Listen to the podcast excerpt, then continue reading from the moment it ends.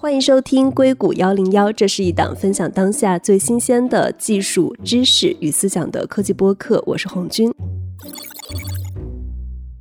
在大模型出来的时候，我自己是听说美国有很多的大学生，他们基本上都会把这个 Chat GPT 当成是工具来使用。所以呢，其实我是一直在找能把 Chat GPT 用得非常好的人。那今天跟我们在一起的嘉宾。左思琪，他已经不是学生的一个身份了，他现在也在一家知名的科技大厂工作，而且马上要去大模型的组。但是呢，他其实是在以一个可以说是非常学生跟学霸的心态在学习啊，就是他现在已经在 Chat GPT 上学习了有一千一百个小时。我非常好奇他是怎么使用的。Hello，思琪，你好。嗨，你好。首先，我想澄清一下，我统计了一下过去一年总的学习时间，也不是所有的时间都是在 Chat GPT 上。然后，我就想介绍一下，我是从二零二二年十一月左右在网上看到有这么一个很火的东西，然后我自己就试了一下，觉得确实很有趣，所以大概从那个时候开始就会经常的使用 Chat GPT。二零二二年十一月应该就是 Chat GPT 刚刚发布的时候，所以你是相当于它一发布就开始一直在用，一直用到现在。对，基本上可能每天就会用一段时间。你会用它来做什么呢？就是我们之前有过一些简短的交流啊，比如说你会用它来学哲学、证明数学公式，甚至跟自己的讨论，是总体上是这几个大的方向吗？对，我会拿它学很多东西，因为我现在自己在上班之余，我也会上斯坦福的一些 graduate AI 相关的课，然后我也在上一些它的哲学课，自己也会看一些数学书，有时候也会看计算机相关的论文这些的。Chat GPT 在这个上非常有用，然后我可以大概介绍一下我一般 workflow 如何用 Chat GPT 这个形式吧。一般来说，我的第一步呢，我会把我想学的东西做一个简述，然后让我有全局的理解。你是说在哲学方向还是在数学方向？其实对于绝大部分的方向，这是一个我比较通用的一个方法。在这里举一个例子，第一步先是会拿它把我想学的东西这个文本，它会告诉我在全局上它是应该怎么理解。然后呢，理解之后，我会把它记在一个 spreadsheet，就是类似于像 Excel 的一个表格里边。这是我学习和我生活，我很多东西都会用类似于 Excel 的这个表来记下我所有的东西。第二步呢，除了数学之外吧，想学想读的这个东西放在 Audible 或者一个叫 Speechify 的这个软件里边。我会平常比如说在上下班和在吃饭的时候会去听它。第三步呢，我在听完了之后，我会再回到我的这个 spreadsheet 进行复习。这个可能通常会两三遍，就是第二步和第三步听，然后复习，听复习，可能会有两三遍的时间。我还用费曼法对自己进行自问自答，看自己能不能理解这个概念和这个问题。第四步，所以我觉得我大概理解了之后，我会用 Chat GPT 来对自己提问题，就是类似于我有没有完全理解，有哪些比较细节的东西我没有想到，我会让 Chat GPT 来读完这个文本，问我一些发散的问题或者是细节的问题。也可以问我一些可以延展到相关的问题或者领域，可以让我做一个下一个想学的东西。第五步，我可能会用一个叫 RAG 的东西，我不知道这个中文要怎么解释，相当于在用 GPT 来回答之前，让它先读一些数据库里存的一些相关的文档或者文件，让它的回答更精确、更准确。我会拿它来进行一些，比如说类似于研究和发现新的学习方向。比如说，我会把我学习的一些论文，就是能找到的所有的论文，我自己写一些脚本，然后把它存在一个数据库里边。我在自己用 Chat GPT 的 API，我去让它回答我的问题的时候，先去读这些文献，然后让它给我更准确的回答和给我一些更好的想法。可能用的不是很多，但是前四步是我所有的学习都会用的比较通用的一些用途。我听起来，你的整个的学习方法是用了超级多的软件跟组合的。比如说，第一步你是有用 Chat GPT 做总结，然后记到第二个软件叫做 Spreadsheet 上。第二步你会用两个听的软件 Audible 跟 Speechify。第三步是继续又回到了 Spreadsheet 上。第四步是继续用 Chat GPT。第五步是用这个 RAG 加 Chat GPT 的 API。感觉其实每一步基本上都是在善用软件。对，因为我觉得过去的学习就相当于古埃及的那种金字塔，你可能需要很多的人力，你可以换算成自己的时间，然后去堆一些东西。但是现在的这些就相当于推土机，我觉得在做这些就相当于我自己在开着推土机去完成自己的工程，所以会感觉对自己有提高，所以才会用这些东西。那我们举个例子吧，就比如说是哲学，当你用到这五步的时候，它有在事实上去加速你的学习或者加深你的理解吗？是的，我可以举一个例子，比如说我有一个问题想问，这个就是我的刚才的第五步，用 RAG 和 API，就这么一个问题，我如果直接去问 Google，我是很难很快得到一个非常细节的答案。就比如说，我想知道有一个叫 Kaufman 的一个哲学家，他说过，比如说黑格尔是没有说过辩证法这么一个东西的，他觉得黑格尔本身是没有辩证法。但是，当然大家都会觉得啊，黑格尔就是辩证法，就是正反合这些东西。但是我就想，Kaufman 本来到底是怎么想这个东西的？然后呢，我就想知道有哪些文献、有哪些论文讲过这个东西。我的做法就是，我刚才用那个 RAG，我会把他们所有的这些东西都存到我的数据库里边。RAG 我理解是你需要把这些历史上涉及到黑格尔的这些资料，比如说各种 PDF、网页文本都搜集起来，先把这些东西存进去，对吧？对，存进去之后，我问了这么一个问题。它就会从所有的这些文献文档里找出相关的这些文献，然后呢，让 Chat GPT 先读一下这些文献，再给我做出这个答案。这样就比只用 Chat GPT 来回答，它就会有更准确的答案，而且也会告诉我一些我需要学习的文献的方向有哪些。所以这个就可以大大提高我的学习和搜索能力。这个比我直接去 Google 上，如果要花好几个小时，可能看很多东西，而用这个可能就几分钟之内就可以给我一个比较准确的答案。但是你怎么找这些文献呢？找这些文献不也是整个做 search 跟搜资料的一个过程吗？对，这个文献的搜索确实是需要一些时间来准备。但是好处就是说，你只需要把这些能找到的文献下载下来一次，就比如说几百篇、几千篇，甚至很多，然后你之后可以无限的问他问题。但是如果按平常的办法的话，比如说你想回答一百个问题，你需要把它全部自己读一遍。因为你每次可能读完文献之后，你想再回到那个文献，你已经忘了很多东西了，而且你已经忘了它的周围的那些相关的文字，在你的脑子里已经没有印象了。所以，如果有这么一个系统，然后有一个能帮你从文献里找到关键东西的 Chat GPT，它就会非常的有效，可以大大的节省时间。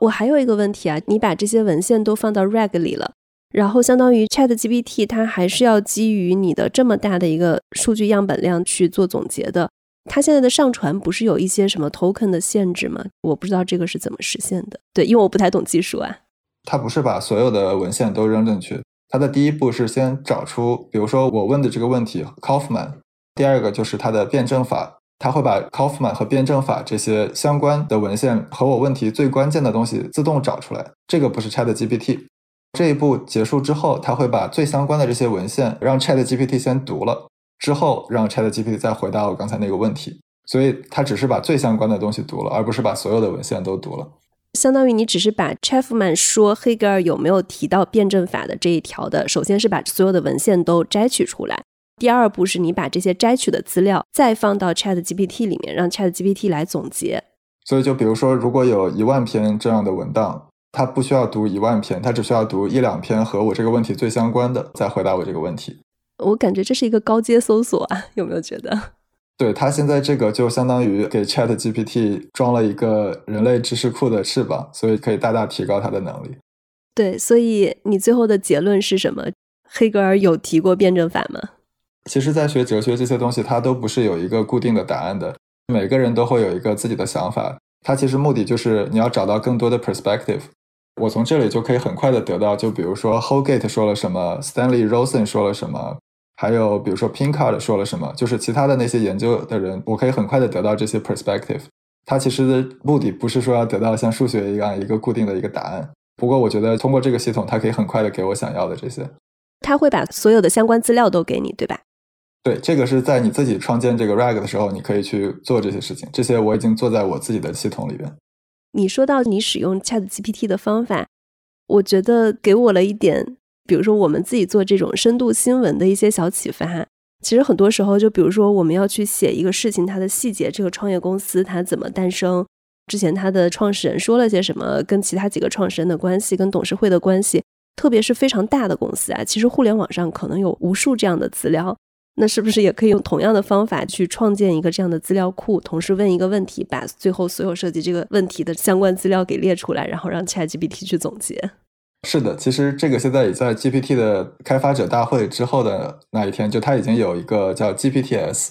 其实你可以把你相关所有的 PDF 创建一个新的叫 GPTs 的东西，上传进去之后，你就可以对这些文件问问题了。这个在 ChatGPT 也已经有实现了这个功能。那你还需要用 RAG 的程序吗？还是说哲学它其实没有？只是对于我想要用的这个具体的情况，切成多大多小的这个文本，我有自己的方法。GPTs 做不到，它只能把整个的文件放进去。我是想具体细化到一小段一小段，现在这个 GPTs 没有办法定制到那个样子。相当于你自己做的这套方法，它是有更多的灵活性的。那你觉得这个是在哲学方向吗？那在数学方向呢？我本科其实学的就是数学，然后我也非常喜欢做证明。举一些例子，就是我平常在学习的时候，比如说我有些证明题，我想要证明两个东西，比如说是等价的。如果自己平常去想的话，我看很多定理啊，看很多原来这个定理是什么，它之前的背景是什么。但是我用 Chat GPT 的好处就是，如果我有一些东西我确实是短时间内想不出来，我可以让它给我一些灵感。它并不是每次都可以做对，但是呢，它的好处是它会自己列出它的每一步每一步。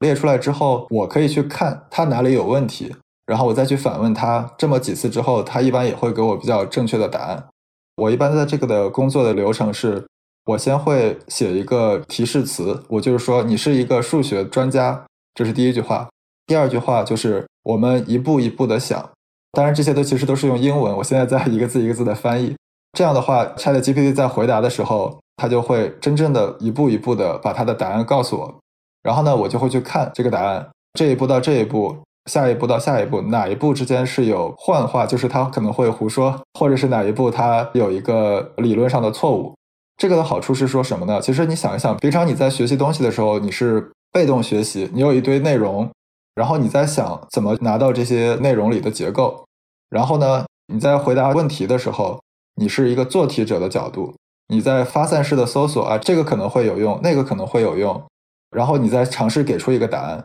但是有了 Chat GPT 之后，你的这个角度发生了一个翻转，就有点像哲学上说是哥白尼式的翻转。比如说之前学习你是一个被动的接受者，现在呢，我可以用 Chat GPT 来问我问题，然后我可以回答它。然后在做题的时候呢，我从做题去发散去挑战这个问题，变成了 Chat GPT 给我一个答案，我变成了一个老师，我要看他这里哪里有错误，那这就给了一个更新的角度，叫 perspective。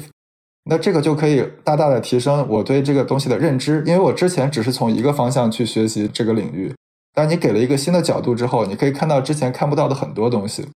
所以这个的话，我觉得可以让我对这个知识的了解更细化，对整个的把握也会有很大的提升。我觉得它最大的原因倒不是它能给我正确和错误的答案，而是说这么一个知识理解的角度的转变。对，然后你也经常会问 Chat GPT 问题，就是你跟他问问题的时候，其实也是为了看到他会给你一个什么角度的改变。我问 Chat GPT 的问题的时候，其实我可以把学习想象成，有时候你是攻击性的，就是相当于你要去挑战一个问题，你想把它做出来。比如说这里我就问了一个问题，我想证明一个算子的空间和一个实数的空间它是等价的，然后呢我就问他这些，当然这次他的答案是对的。呃，一般来说，我就会看他这个一二三四五六哪一步会有问题。经常呢，比如说我会在第二步或者第三步，我就会发现问题，然后我就会去问他：“你这个第二步你觉得是对的吗？会有什么问题？”我的意思就是在这个过程中，我是一个审视者的角度。比如说我平常做题的时候，我就是努力要自己想出这个一二三四五六的，但是我现在我是变成了老师，我要看他这个一二三四五六哪里会有问题，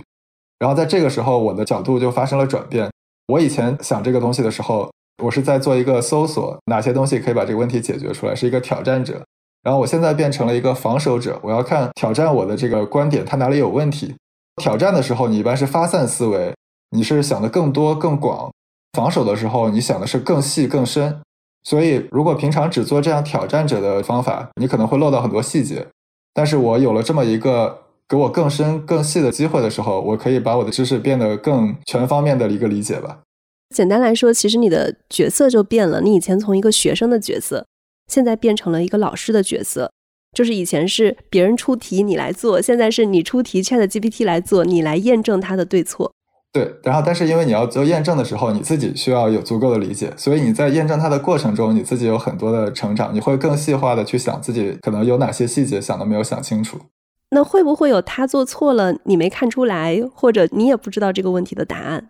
就如果你已经完全知道这个东西的时候，你一般你的学习不会学到很多。然后你完全不知道的时候，其实你也学不到很多，因为你实在不知道有什么可以学的。但是如果有一个东西，你有一定的理解，但你又不能做到完全的正确和错误。但是有另外的一个人，他可能比你多懂一些，但也没有懂那么多，或者水平差不多，你们可以相互切磋一下，对不对？对，就是三个臭皮匠顶过诸葛亮，你们两个之间的互相质疑自己的假设，这么一个过程中就可以学到很多。所以这样的学生老师的角色不停的转换，你和 Chat GPT 不停转换的过程，就有点像一个辩证的过程，就可以让你更快的全方面的了解这个东西。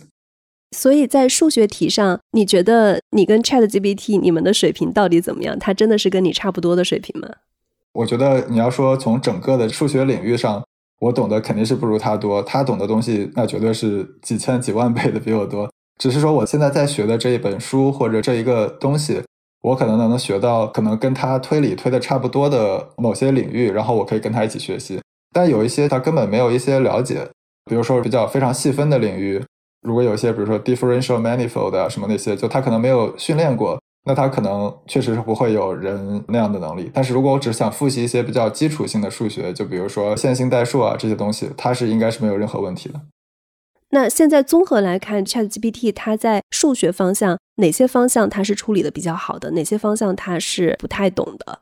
我其实也没有拿它学一些别的领域。从 ChatGPT 开发的角度。他现在做的很好的一件事情，就是他知道把大语言模型和解决数学问题分开。因为我现在说的这些都是证明的问题，但他其实很多时候他需要的是计算的问题。你就需要这么一个正确的答案，你不能给我一堆证明就走了。那在那个情况下，你现在可以用一些工具，Chat GPT 把你的问题帮你计划好，第一、第二、第三、第四做什么，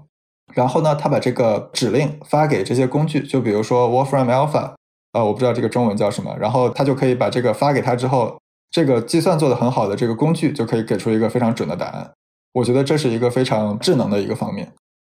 那总体上来说呢，我记得之前其实你有提过一个数据啊，就是说给 Chat GPT 的数学证明题，它正对的概率大概就是百分之三十。呃，是的，对，可能也是看是什么样的题，看它的训练数据里边有没有，或者类似的，它可能会正确率高一点。但是它一般是这样的：如果你可以找出它的错误之处在哪里，他自己可能通过几次的沟通之后，他自己最终给出正确答案的概率还是蛮大的。就是说，如果你帮他纠正的话，他自己也会像人一样，他会成长的很快。对，他是会发现自己之前的错误在哪里，然后通过几次，他会告诉你比较正确的答案，这是比较智能的。当然有一个问题就是，如果他这个沟通的次数特别多，就超过五次、六次之后。他就会忘掉之前的东西，他在聊天窗口他会忘掉很久之前的东西，所以就是如果在个位数步数解决不了的问题，他确实之后也就一直解决不了了。就是五到六轮的沟通以后，他对前文的印象并不深刻，或者他会忽视上下文。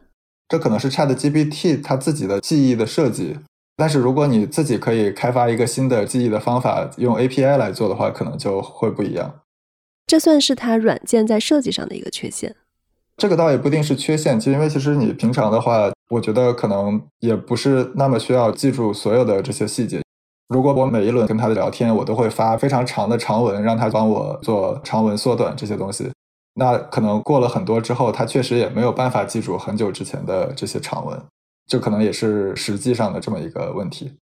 你还要讲一下怎么样用 Chat GPT 自己给自己做讨论吗？我会平常，比如说想做一些 class project，就我上课的时候做的这些项目，或者我平常自己做着玩的这些项目，就比如说我刚才那个做研究的 rag 这些项目，我会有一个比较宏观的想法，我的点子非常多，但是我的缺点就是我很难把东西做得非常细化。然后呢，我就会和 Chat GPT 去聊具体细节要怎么做这件事情。我自己通过 Chat GPT 做的一个小游戏。我就是有这么一个想法，我就说我想用 Chat GPT 做一个可以来学习知识的一个游戏。这个游戏就是说，你比如说想帮小朋友们来学东西，那怎么办呢？你可以把一些问题，就比如说世界地理知识或者世界历史知识，变成一个问题答案的形式，让这个小朋友去操作这个小人。这个小人每次走到一个小猫旁边，这个小猫就会问他一个问题，这个问题回答对了，这个小人就得到奖励。回答错了就不给他奖励，就变成一个游戏化来学习的一个东西。我就只有这么一个想法，但具体怎么做我一点都不知道，因为我没有做过任何前端的实现。最后的就是把我想做的问 Chat GPT，让他告诉我细节哪一步怎么怎么做。然后我就按他说的一步一步的再去问他。我大概花了十个小时左右吧，我就把整个这个东西做出来，因为我没有任何的经验。是做出来了一款游戏。对这个游戏可能就比较简单，你能看到它就是有一个小人行走的系统，有一些小猫。这个小猫其实在游戏里是可以跳来跳去的，小人也是可以。有一个地图系统，然后还有一个经验系统，对，还有一个就是知识库系统。我做之前是不能想象我能这么快做出来的。虽然这个游戏看起来很简陋，但是它的学习到的东西还是挺多的。我回头会把你的这个 PPT 放在我们的 Show Notes 当中，如果大家想看到你的这个游戏界面的话，应该也是可以看到的。这个游戏你做出来以后，它是在哪里运行的？就比如说，它就是一个电脑的客户端可以玩的游戏。它就是一个网页就可以打开。我自己之前在 GitHub 上放过一段时间，后来就把它关掉了。但是如果想玩的话，我可以再把它打开。不过这个就是一个比较简单的，更像一个 demo，就可能用来做示例的一个东西。它并没有很多的细节，还是可以改进。比如说你想拿它去在 Steam 上去卖啊，这可能是很长很长的路。它只是一个第一版。对我理解是第一版，就是仅仅是一个原型，所以是 Chat GPT 帮你写的代码，还是你自己也有写一部分？我当时做这个的时候，我的想法就是说，我要让自己纯粹做一个产品经理，我只是要做我实现的东西。我发现有问题，我让 Chat GPT 给我改。我虽然有一些代码我也会写，但是我非常主观的，就是让自己尽量一行代码都不要写，只会做复制粘贴，只做这样的事情。可以说，基本上所有的代码都是 Chat GPT 写。比如说有错了，我会让他告诉我要怎么改，然后按他说的去复制粘贴，自己不去干涉他这个写代码的过程。所以基本上我就可以理解成，你跟 Chat GPT 玩了十小时，你有一个想法，他帮你实现了这个想法的雏形。或者说不好听，就是我作为一个资本家，或者去剥削了 Chat GPT 十个小时。当时用的是 Chat GPT 几？是四还是三？当时是四刚出来的时候，这个可能是大概今年上半年或者是年中的时候，当时就是突然有这么一个想法，就去试了一个，大概一个周末左右就搞出来。图形设计跟这个 UI 也是他做的吗？这些图倒是我是谷歌搜索出来的，对，但是这些图要怎么在里边去来放置，这些都是问 Chat GPT。所以你是有给他喂一些图的，然后让他去学习你这个图是怎么处理。对这些图其实倒也不是用来训练的，你只要告诉 Chat GPT 我有这些图，我想做这些事情，它就会帮你把代码写好，然后只需要把这些图在哪里告诉他就好了。所以现在，比如说这个小人儿他走到一个小猫或者一个小豆子旁边，在你的这个游戏中是真的会出现一些问题的。对，它会出现一个新的问答界面，我到时候也可以把那个问答界面放到这里，那也是另外一个系统。你的问答大概都是一些什么样的问题呢？这个问题是你可以自己去决定是什么。我当时放的就是一些世界地理的 trivia，就是这种常识答辩这些问题。这个也是我当时让 Chat GPT 给我生成的。那在你玩游戏的这个过程中，它有胡说八道吗？这个倒也没有，因为当时我就是一次生成了一百多个，我看了一下，这些看起来还挺对的。就是你还是会检查一下，对不对？对，我大概会看了一下，确实看起来还挺对。所以这个还是蛮受启发的。其实有了 Chat GPT 这个工具，只要你有一个想法，每个人都还是能写出自己的游戏来的。还有下面一个，我想给你看，你可以看下第八页做的另外一个。我就是突然有这么一个想法，我觉得好玩，我就试了一下。我想要 Chat GPT 去聊天，我想把一些比如说哲学家放到里边，我想跟他们去聊天。我尝试了很多的方法，比如说拿 Facebook 开源的大模型去做一些微调，让这个模型说话很像尼采或者很像黑格尔。然后也试了很多，比如说 RAG 的方法，就让这个模型先读尼采和黑格尔的文档，再做回答。这样的话，保证每一个，比如说黄色的回答，它都是像尼采这么想的；每一个绿色的回答都像黑格尔这么想的。然后呢，我就需要问一个问题，我就可以让他们，包括我自己，我们可以三个人一起讨论，就做这么一个聊天室。然后我就是有这么一个想法，具体的细节怎么样，我也基本上不是那么懂。我也是像之前一样，就说我要达到这么一个需求。我把这个需求想清楚，我告诉 Chat GPT，你给我写，写完之后有不对的地方，我再让你改。这也是一个非常好玩的项目，它也是大概十几个小时多一点，可能因为我主要是后面的这些如何让他们说话更像尼采和更像黑格尔，这个花的时间比较多。像他的这个聊天室，可能就一个小时左右就可以做出来。其实现在不是还有挺多这种什么 Character 点 AI。还有各种模仿马斯克、模仿比尔盖茨或者一些歌星歌手去说话的，或者角色扮演的这一类的 AI 软件吗？我这个其实主要就是想自己做着好玩，我主要想学习一下，可能比较一下不同，让 AI 说话更像这个人的方法。所以我自己做了一下，觉得确实还挺好玩的。那你做这个事情的时候，你有觉得在 AI 生成不同的角色的时候，你生成的是哲学角色吗？也有可能是体育角色或者商业明星的角色，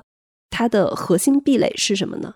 我觉得是这样的，如果我要跟这个去聊天，就看我是想做什么。像我在这个时候，我的核心就是我想让他们之间聊天，聊出一些新的 idea，然后让我去想。我可能不是很在意它这个语言是不是更像人类，或者说它能不能和我建立足够的连接。但我觉得，像普通的用户，如果也用 Character AI 的话，他可能想要的是那种情感上的连接，比如说得到一些慰藉啊这种东西。我觉得在那种情况下，他除了要理解背后的人物，他可能要更多的理解这个用户他到底想要什么。所以我觉得，可能从那个角度上，这些项目可能会比我这些要复杂的多。它的壁垒可能就在于。首先，他要理解背后的这个人到底有什么，他需要这些人的数据，他可能要足够多的数据吧。再一个，他又需要足够理解这个用户，可能还有一个就是他的反应可能要足够快，就是你不能让这个人等很久。所以，我觉得这些都是一些可能比较重要的壁垒。所以，你的核心是你要让它呈现出更多的知识点，或者给你更多的灵感，能够让你学到新的东西。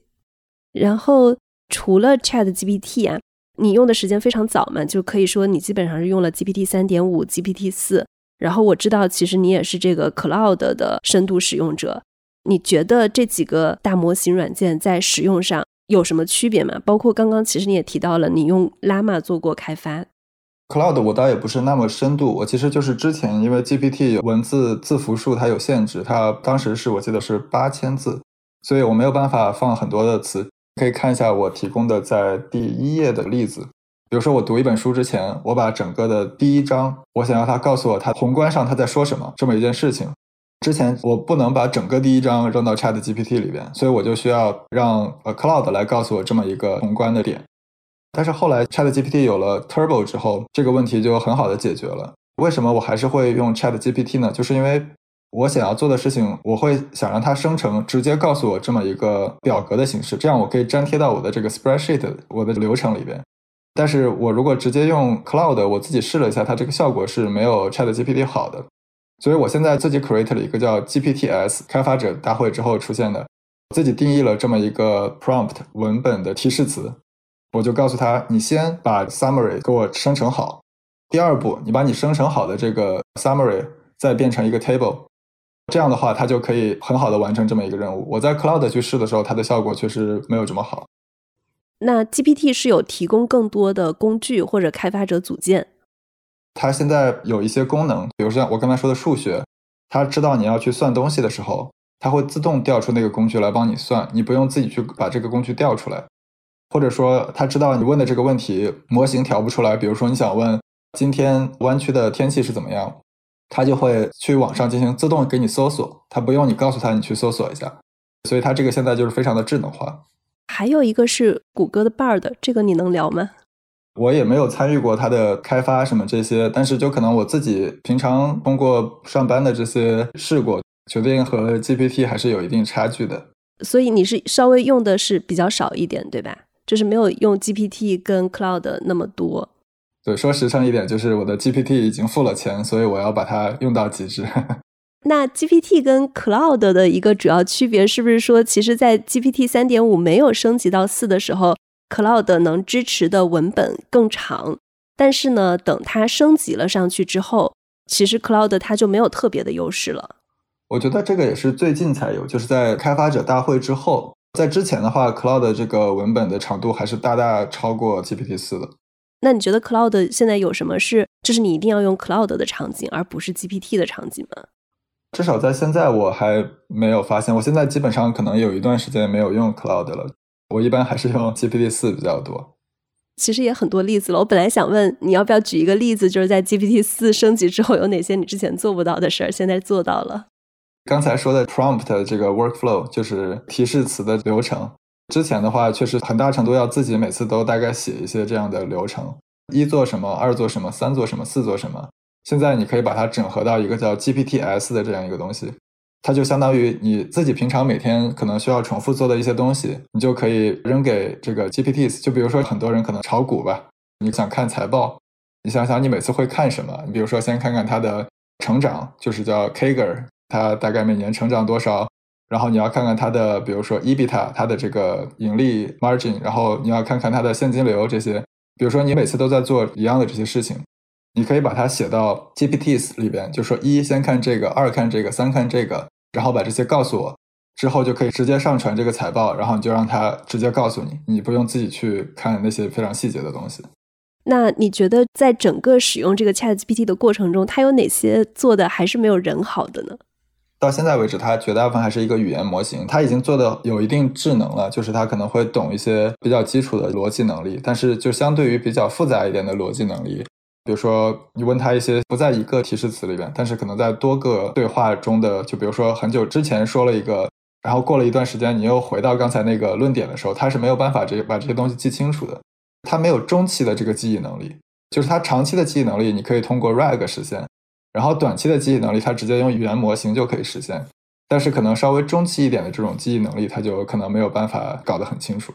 你刚刚其实有讲到，比如说你在做数学证明题的时候，你用几轮之后，这个数学证明你能感受到 Chat GPT 它的进步，那你自己是觉得它这个进步是基于你自己的交互页面，是你训练过它它的进步，还是整个模型它都有进步了？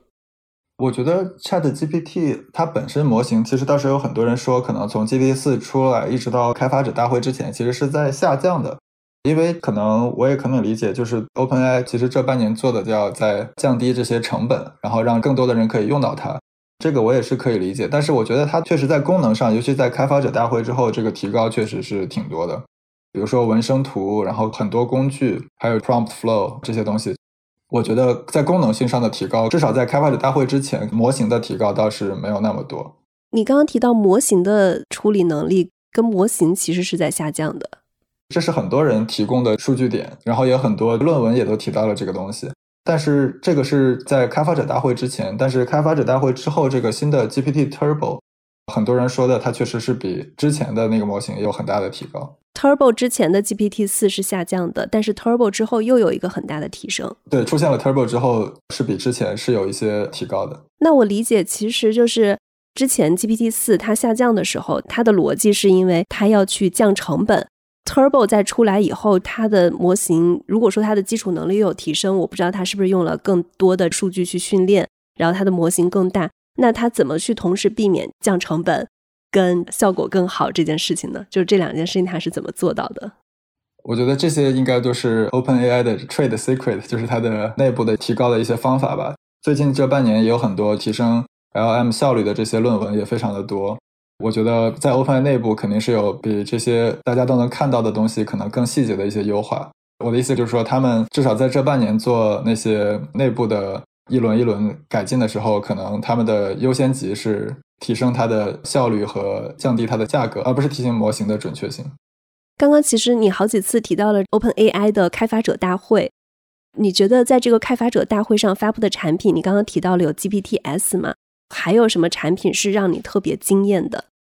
呃，我自己其实倒还没有花很多时间去研究，但是我觉得它的 Assistant API 就是它的助理 API，对我来说，因为我其实很喜欢做一些类似于叫 AI Agent。这个是我非常想做的一些东西，因为我自己对这种可以 self improving 的这种 agent 我是非常的感兴趣。当然，OpenAI 现在我觉得它这个 API 是做不到 self 呃 improving 的这个 agent，但是如果它这个呃 assistant API 大家用的越来越多，可能就会推进更多的人来做这些东西。到时候整个这个市场上就可能会有很多多样性，而且有很多资本注入进来，有更多的人研究这个，到时候可能去开发 self improving agent 的选择呀什么也会很多。这个可能就是真正能解决很多的问题，因为现在的包括 OpenAI 开发的这个 Prompt Flow GPTs，它的问题就是它还是一个被定义好的一个，你要做一二三四五，它是没有办法很大程度上自己改进自己的。但如果这个 AI 它可以在大语言的架构下，比如说有自己的记忆，有自己改进自己记忆、改进自己的这么一套的范式的话。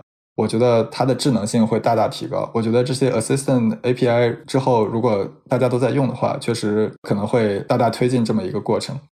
其实我有一个点不太懂啊，就我觉得可能也是听众很迷惑的，就是大家都在提 AI Agent，但是很多人都并不知道 Agent 是什么。包括你说的这个 self improving 的这个 agent，就是自我提升的 AI agent，它是一个什么意思？你能不能举一个小例子来给大家简短的讲一下这个事情是什么？就像现在大家都流行说的 AGI 到底是什么？我觉得从我的理解，大家并没有一个非常确定的定义。但我的理解，一个 self improving agent 需要有什么？我觉得就首先它需要有自己的记忆，它有自己去规划的能力，它有自己逻辑的能力。他还有改变自己记忆的能力，agent 就像一个人一样，他有自我意识的一个人。当然，我觉得 self-improving agent 不一定要有意识，但是比如说，他要像人平常在做事情的时候，他要通过自己的记忆，然后通过自己的决策能力，通过和外界进行反应，比如说使用工具或者对外界进行一些交互，然后来改变自己的记忆，而不断的发展的这么一个个体。我觉得这个就是一个 self-improving agent 的这么一个定义。现在的这些 agent，它是只能完成一些比较固定的东西。你去帮我把这个文章的这里读一遍，把这类东西找出来。但如果有 self improving 的话，它可以自己主动可以去改自己有哪些可以改进提高的方法。就比如说，你就可以告诉他一些更没有那么细节的东西，就没有那么 well defined 确定的这么一个东西。就比如说，现在你只能告诉他这个论文它有什么可以提高的方法，这个论文它有什么比之前的进步，这个论文它的实现用到了哪些库。你可以做一个 self improving 这么一个 agent 的话。那他可以，比如说自己在读了很多论文之后，你就直接告诉他这个论文有什么可取之处。然后呢，他通过之前对这么多论文的学习，他可以自己告诉你所有的东西，而不需要你去告诉他这些具体的 well defined 的这些东西。这就是一个我能想到的比较简单的 use case。就我理解，其实你现在在做的这些事情，包括你怎么用 Chat GPT 自己去学哲学、学数学，你自己还搭建了很多很多的工具，然后你要把所有的这些工具全都拼起来。有了 AI agent，就其实你把整个的工作流告诉他，然后让他自己去执行，就是你只用问问题就 OK 了，一切就结束了。而且甚至如果他还可以自我改善的话，他可以自己改变自己的工作流。就是比如说，我现在告诉他的工作流是建房子吧，你先把砖搬过来，再搭水泥，再搭木头。但是如果他自己可以学习，他有记忆，他发现啊，其实我先搭木头比先搭砖头要好。他自己可以做 planning，然后他自己可以告诉自己啊，原来这样是更好的。这个就是一个可能比较智能的方向可以发展。对，这就是我觉得这个 self improving agent 希望可以达到的一个方法。就是他可以去做执行了，然后他执行的时候还是带脑子的。那从现在看啊，这些大模型发布的软件，包括它现在的整个的发布上，有没有什么是你特别想要它去提升或者改进的功能，但是还没有实现的？因为我其实主要呢想多学一点东西的。因为我是一个通过图像来学习的一个人，就是 visual thinker。我的想法就是，如果有这么一个东西，就我把一本书告诉他，他可以给我生成一个可以互动的思维导图。就比如说，我给他一本数学书，或者是物理书，甚至是哲学书，他直接可以把它宏观的这些点呈现给我。然后，比如说点一下某一个宏观的点，它自动又到这个宏观点下面的这些点。然后呢，他自己就有一个像你可以和他进行互动的一个学习的这个方法，这这个对我来说会有很大的帮助。它可以建立，比如说每个点之间的联系啊这些。现在的话，我自己也在做类似于这样，就是因为我其实比如说我把宏观的点变成一个表格，这个应该是可以用工具实现的吧？对，现在这个是可以实现，但是我自己其实试了很多，它最大的问题就是，比如说第一层就是你生成了宏观点之后。你到第二层，它可能还是可以的，但是你这个层数越多之后，它离原来的这个文本，它原来的这个概念，它就差的有点远了。它不是一次生成宏观到微观的这么一个系统，而且也不是非常的可以互动的这么一个东西。就像你刚刚说到的，它其实进行到五到六轮对话以后，它的上下文的理解能力就不太好了。那是不是生成思维导图也会有这样一个问题？其实你的思维导图在往下延到五到六层的时候，它就做不下去了。是的，是的，因为他没有办法一次既做到非常宏观，又做到非常细节，这个对他来说是一件很难的事情，就相当于就是既要都要。然后我觉得对于一个模型来说，它至少在现在这个还是很难。然后我其实还在想思维导图的一个问题啊，就是思维导图它其实是有逻辑的，它的每一层就是每一个点包含哪些其他的知识点，有一些思维导图它的逻辑是非常非常严密的。就是我不知道大模型它在真正的处理这种逻辑的问题，或者涉及到很多层的这种逻辑的问题，它的能力怎么样？对，它的逻辑并不是非常的严谨，包括让你很简单的做 summary 简述这些东西，它都会把一些层数搞错，就是比如说在第一层的点、第二层、第三层，就第一层和第二层它可能会对，但它有时候会把二三层的点颠倒，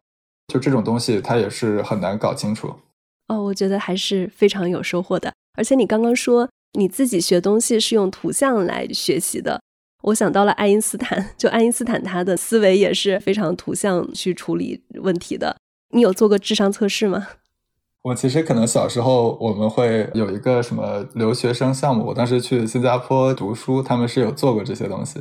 我想说一点，其实就是这个智商测试，就是从我个人的角度，它更像是一个为了区分大家而区分大家的一件事情。所以我不觉得智商测试会有非常大的对生活有什么有指引的作用。有人其实做了一个论文说，其实智商测试的分数高和它最相关的 correlate most with ability to take IQ test。就说你的智商测试只和你做智商测试的能力有关，和其他的都没有很大的关系。对这个观点挺好的。然后我们平常做的，比如说 MBTI，比如说这个 IQ test，或者说看他的什么收入啊、他的职位啊这些东西，其实是一种智力上的偷懒，因为我们的时间就这么多，和这个人能接触的时间这么多，我们自己能思考的时间又这么多，我们就相当于给他一个最简单的标签，然后之后能找到这个人。但是这个东西它。具体准不准、好不好，其实很难去分析。我觉得只能把这个做一个工具主义的方法去想。具体它是好是坏，我觉得这是一个非常哲学，甚至是一个非常 ethics 的这么一个问题。对你刚刚在提到这个的时候，我觉得整个观点都非常非常的棒啊！而且果然是学哲学的思维非常的辩证。既然讨论到这个话题了，我想稍微多讨论一点点，因为你也在学哲学嘛，就是从哲学的角度。你怎么看人工智能是不是有意识，以及由此而延伸来讨论的大家人是不是真的有意识的这个话题？因为其实最近我在做播客的时候，就有一个嘉宾他说他越来越相信，他觉得人也是没有意识的。我就想请问，他认为的意识大概是什么样的？比如说人的哪些方面是反应或者不反应意识？就我觉得这个东西是需要更多的解释清楚的。其实我是在想。人，我们现在的所有的行为都是基于我们对过往的事情的记忆，我们对过往事情的一些机械反应，甚至是我们凭经验知道啊这件事情要怎么做的。那机器现在从大模型的这个训练，它现在不也是这样子的吗？我其实就想回到刚才那个问题，就是说我其实觉得这个角度是很好的。我们可能从实际生活经验的来角度来想的话，它能解决什么问题？我觉得比它这个有没有意识，我觉得这个问题本身是一个更好的问题。就像有没有意识和比如说有没有上帝、灵魂是不是不朽，我觉得这些他们都是有一种非常形而上的东西在里边。当哲学的 language turn 发生了之后，这些东西很多都变成了一些不是很有用的问题。至少从我的角度，康德就会发现，就有些东西就是你可以从正面说也可以，然后你换一个角度去说它好像也可以。这个很多形而上的东西，你去讨论它的时候。你自己会处在两个不同的语境中，就是你用一个方面说它有意识，你会发现它也说得通；你用另一方面说它没有意识，它好像也说得通。然后确实世界上很多东西你也是没有办法用足够的语言去定义它的，因为比如说你你说任何一个东西什么是意识，你去东西去解释是意识的时候，你的这个解释你又可以问他那什么是 A B C，然后你又可以去问什么是 A，他又用 D 解释，你可以去问什么，你这么一直问下去，你什么东西都可以被解构的到什么都没有的这个程度。但是我的意思，这样当然是不好的。但是如果哪怕你给一个差不多就是大家能公认的这么一个定义，大家想去从两方辩证的时候，也都会在自己的语言世界里都能给出一个足够有解释力的答案。他其实举出这些非常形而上的这些东西，就会把世界把这些回答者分到不同的语言世界里边。所以其实有时候你并不是在回答，在讨论，你只是不同的语言世界在做一些解释，在做一些 clarification。这个太有意思了，所以你觉得哲学它解决的本质问题是什么呢？或者哲学的本质是什么呢？我觉得就是 clarify question，把这个问题回答清楚。因为可能很久之前的时候，当时是没有科学嘛，然后也没有这种语言学，但是很多东西都是混沌在一体的。就哲学家他也是个物理学家，他也可以是说计算机学家、数学家。但是后来就有了科学之后，大家很明显的看到科学这个方法是可以解决生活中的问题的。与其就讨论，比如说什么灵魂不朽啊，讨论什么上帝存在啊，就是这些可能非常形而上学的这些问题，他们发现可能啊，我与其做这个，我不如去做积分，我不如去做动力结构，我去做人工智能的这个大数据这些东西，确实能解决生活中的很多问题。那哲学可能最大的东西就是它可以让你把这个问题去想清楚，也不一定能想得很清楚，但是能让你 clarify 你到底想要的是什么。然后还有一个问题就是它可以给你更多的角度，更多的 perspective。因为我一直也是理科教育成长，我只是在大学的时候读了几门哲学课，但我觉得就是我如果只是按纯理科，我就会有一个纯粹理性的这么一个想法，就是啊，世界就是一个理性的金字塔式的这么一个结构，我只要顺着理性往上走，世界就存在这么一个理性的终点，我到那一点，我就可以把握整个全世界的知识，世界一切都会 make sense，没有什么理性不能解决的问题。但是读了很多，比如说休谟，读了很多尼采，读了这些之后。就你就发现，其实有另外一个角度，就是你可以不用这么去想，而且那么去想反而会是有害的。就世界并不是存在这么一个纯粹的理性，甚至就有一个我看过很有意思的一个书，他就说，如果你努力就成功，你的 career 有 advance，你就会有下一个可以追求的目标。更像是你小时候你在上学的时候，你去了一年级就会有二年级，二年级就会有三年级，你题做对了就会拿一百分，你做得好就会有小红花。这就是一个很理性的系统。但是当你长大了，你变成了成年人之后，这个世界不存在了。然后呢，你没有这么一个熟悉的环境，你就要创造这么一个环境。于是呢，你要在社会中找到这么一个存在的 career ladder 职场的阶梯。你要找到在学术界也有这么一个阶梯。你要找到你住的什么房子啊，什么就是也有啊，这个更好，这个车子更好啊什么的。你是一个没有长大的人，你就是为了回到你小时候这个熟悉的感觉，然后你给它冠以一个理性的这个名字。所以其实有时候跳出来这么一个啊，什么东西都存在一个解释，存在一个理性这么一个东西，反而其实让自己有一种解脱，可能回到这个现实中，然后像尼采说的那样，就是你做一个强大的人，来在这个非常 uncertain 的世界里边，自己给自己做 decision，自己给自己做决定，而不是靠着所谓的这种理性而回到自己熟悉的这个小环境中。对，我觉得非常非常好的讨论。你做的事情是跨了非常多学科的，哲学、数学、计算机。包括现在跟大模型、人工智能的各种交互啊，我其实还挺想问，你觉得他们中间的共同点是什么？如果我们把这些跨学科都融合在一起，当然这个问题可能比较大，就可能有的时候你做一些小事情的时候会有一些小的灵感。从我自己来说，我也不是对这些领域都是能所谓高瞻领主，我只是一个对这些东西感兴趣，学这些东西也是纯粹为了自己觉得好玩、开心，就是比较 curious 的这么一个 mind。我学这些本身，我觉得他们的唯一的共通点，对我来说就可能让我有一种很开心的感觉吧。我只能这么说，就是他们都是一种大家之前想过的问题，而且都是想过之后被大家接受的问题。就像这是一个可能历史主义的一个想法，就是说过去会有很多很多的想法，有很多很多的人类的讨论和结果，只有这些非常好的被大家能不断引述的留下来了。那我自己去学的时候，我就能从中发现一种美感。而不是说一种逻辑、一种知识，我学会了它，我就可以占领，比如说一个 ladder 上的权力结构。我很多人可能会这么想，就觉得我学了这么多，我就可以变成一个很有权力的人。我会了这个，我就可以变成 CTO；会了那个，我可以做 CEO。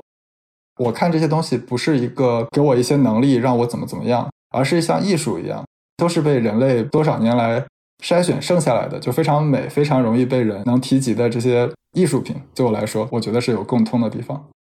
对，我觉得讲的特别好，哲学跟艺术、数学都很美，跟我做播客的初衷也比较像，就纯粹是因为这件事情很好玩。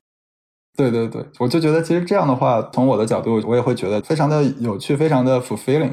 学习这些，而不去想那些非常标签性的那些东西，会让我的生活变得挺开心的。挺好的，反正自己开心就行。那谢谢思琪，今天非常精彩的一期啊！对我们从大模型、人工智能。聊到了哲学，还是很开心的。